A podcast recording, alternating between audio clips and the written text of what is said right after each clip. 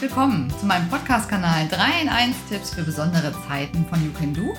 Und die Zeit, um die es sich in dieser Folge dreht, ist die Migränezeit. Jetzt habe ich wieder einen ganz lieben Gast bei mir.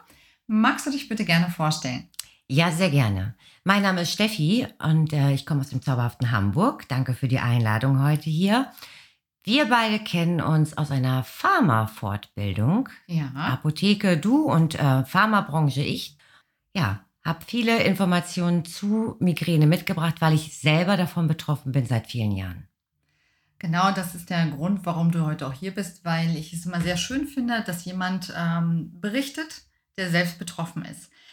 Was bedeutet denn Migräne für dich, für dein Leben? Migräne, es zu haben, bedeutet tatsächlich eine immense Lebenseinschränkung, Lebensqualität, die einfach weggeht. Und ähm, ist auch nichts, was du steuern kannst. Du kannst nicht sagen, so, oh, heute mal Migräne und morgen ist sie weg oder in fünf Minuten, sondern sie kündigt sich einfach an. Und ähm, wenn du es lange genug bekommst, dann erkennst du auch deine eigenen Anzeichen, weil auch die ja immer mal unterschiedlich sind.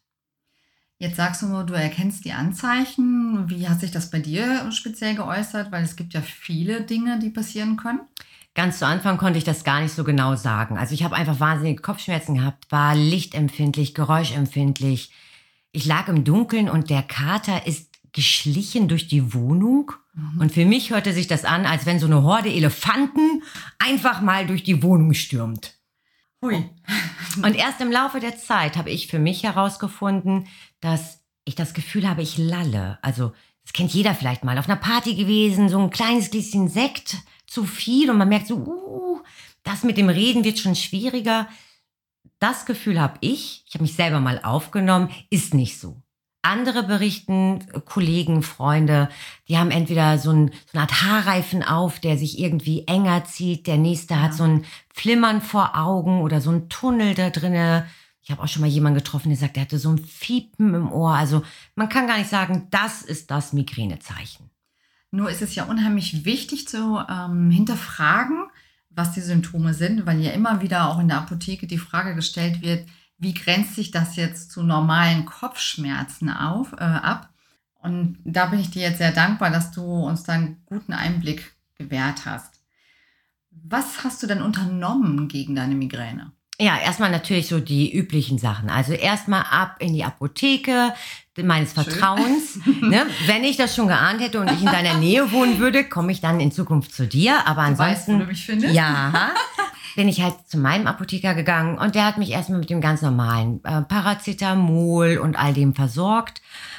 Als es nicht besser wurde, bin ich dann zu meiner Hausärztin gegangen. Die hat das sehr ernst genommen. Die hat da ein langes Gespräch mit mir geführt, eine ordentliche Anamnese gemacht. Hat mir dann andere, weitere Drogen verschrieben, unter anderem ähm, Tramadol. Mit gleich, der, mit der, gleich dem, dem Kontext dazu, bitte Vorsicht. Ja. Und nur im äußersten Notfall. Und der äußerste Notfall trat ein. Und zwar äh, relativ zügig. Ich habe dann herausgefunden, dass ich jeden Tag Migräne hatte. Also ich habe wirklich nur noch entschieden, ist es nur noch so schlimm, dass ich noch arbeiten gehen kann? Oder ist es besonders schlimm, dass ich zu Hause bleiben muss? Weil der Körper gewöhnt sich auch einfach an Schmerz. Und der funktioniert dann einfach. Und gewöhnt sich natürlich auch an Schmerzmittel, oder? Ja.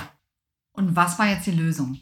Die Lösung war, dass ich mir eine Neurologin gesucht habe, und Achtung, ich empfehle, nicht so lange zu warten wie ich, bis man sich gerne einfach mal aus dem Fenster schmeißen möchte, weil das ist wirklich das, was Lebensqualität ausmacht. Nichts mehr da. Du nimmst ja nicht an keinem Leben mehr teil. Ja. Und habe dann alle Neurologen, die ich finden konnte im Internet, und Hamburg ist groß, abtelefoniert. Und ich weiß, du hast einen guten Neurologen gefunden, der ja. dir auch jetzt helfen konnte. Das freut mich. Wir haben erst eine Migräneprophylaxe gemacht. Auch die ist individuell. Da empfehle ich immer mit dem Neurologen des Vertrauens zu sprechen. Idealerweise ist es so wie bei mir, dass der mit dem Hausarzt ganz eng zusammenarbeitet. Also meine Hausärztin und meine Neurologin sitzen auch witzigerweise nur 500 Meter auseinander und waren im ständigen Kontakt und im ständigen Austausch. Und schon 2011 haben die mir dann eine sogenannte Zuckerentziehungskur empfohlen. Da sind wir ja auch schon gleich beim Thema Ernährung. Zuckerentziehungskur, was bedeutet das? Wo muss ich darauf achten? Wie bist du vorgegangen? Also, wie das Wort schon sagt, es geht wirklich um den reinen Haushaltszucker und das kann man auch überall nachlesen, auch zum Beispiel die Ernährungsdocs. Viel später haben herausgefunden oder haben publiziert, dass alles, wo der Haushaltszucker, dieser weiße Zucker drin ist, ein super Trigger, also ein, ein Verstärker. Verstärker ist für Migräne. Mhm. Das liebt Migräne einfach. Und was ich machen musste, war, ich musste meine ganzen Haushaltsvorräte durchgucken. Ziemlich schwierig. Alles. Einmal jeden, jede Wurst, jeden Käse, jedes Brot, Schokolade.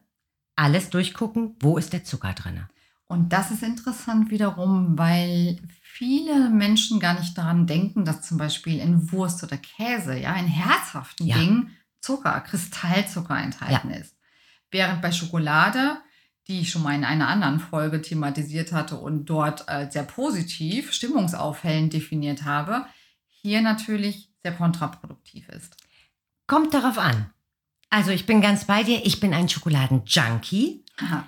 Ja, ab 75% aufwärts. Also diese dunkle Schokolade.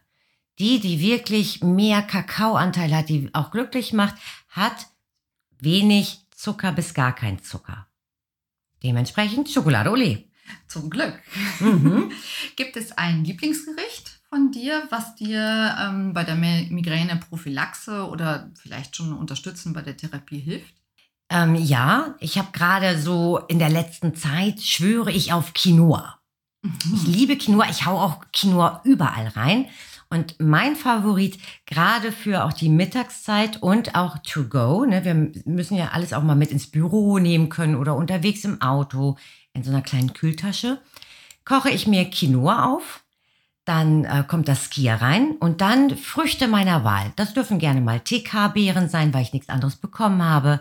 Gestern gab es Blaubeeren, davor gab es ähm, Himbeeren und dann schön, weil wir es gerade hatten, ein bisschen geriebene dunkle Schokolade drüber. Das klingt echt lecker. Und damit du, lieber Hörer, dir das Rezept nochmal in Ruhe anschauen kannst, gehst du am besten auf meine Homepage www.youkendo.com unter der Rubrik Podcast und Rezepte und dort findest du das leckere Rezept von Steffi. Steffi, ähm, im dritten Teil meines Podcasts geht es ja immer um Persönlichkeitsentwicklung, um Menschentypen und äh, ich nehme sehr gerne das DISC-Modell, also dominant, initiativ, stetig und gewissenhaft, äh, zur Hilfe. Das erkläre ich auch sehr ausführlich noch in meiner ersten Podcast-Folge, wer das nochmal nachhören möchte. Schauen wir mal uns die Migränetypen dazu an. Mhm. Der dominante Typ, ich frage dich das deshalb, weil du bist ja Trainerin genauso wie ich. Ähm, erzähl, der dominante Typ, woran erkennen wir den als Migränepatienten? Der geht sofort los und sucht Hilfe. Der recherchiert im Internet, der weiß ganz genau, wo er sich hinwenden kann. Das ist ein Macher. Und der initiative Typ, Der probiert aus. Der findet was im Internet, fragt Freunde und dann fängt er an zu experimentieren und schaut, was es mit ihm macht. Und entweder er findet es oder er findet es nicht. Oder aber auch auf der anderen Seite hüpft von Arzt zu Arzt, bis er das bekommt, was er braucht. dann haben wir als dritten den stetigen Typ. Der braucht ein Konzept und bleibt dabei. Also dem sagt man, so machst du das und dann macht er das. Und als letzten gibt es noch den gewissenhaften Typ. Wie ist der als Migränepatient? Der hält sich ganz genau an alles und führt im Optimalfall auch noch das Migränetagebuch und zeichnet dann auch noch ein, wo sich was befunden hat, was er gegessen hat, zu welcher Uhrzeit und wer dabei war. Gerne auch noch, wie der Stand der Sonne war. Vielen herzlichen Dank. Und magst du an dieser Stelle verraten, was du für ein Typ bist? Ich war erstmal äh, in der Schockstarre und war dann der rote Typ. Der rote bedeutet der dominante Typ. Genau. Vielen Dank für deine Offenheit. Ja, jetzt sind wir leider auch schon am Ende unserer Podcast-Folge. Steffi, vielen lieben Dank, dass du hier mein Gast gewesen bist. Danke für die Einladung. Und du, lieber Hörer, wenn du keine Folge mehr verpassen willst, abonniere bitte gleich im Anschluss meinen Podcast-Kanal und lass doch gerne eine positive Bewertung da. Und wie immer ganz wichtig an dieser Stelle, komm gut durch diese Zeit, bleib bitte gesund, gönn dir genussvolle Momente und lebe die wertschätzenden Beziehungen zu deinen Mitmenschen. Bis bald, deine Britta! Tschüss!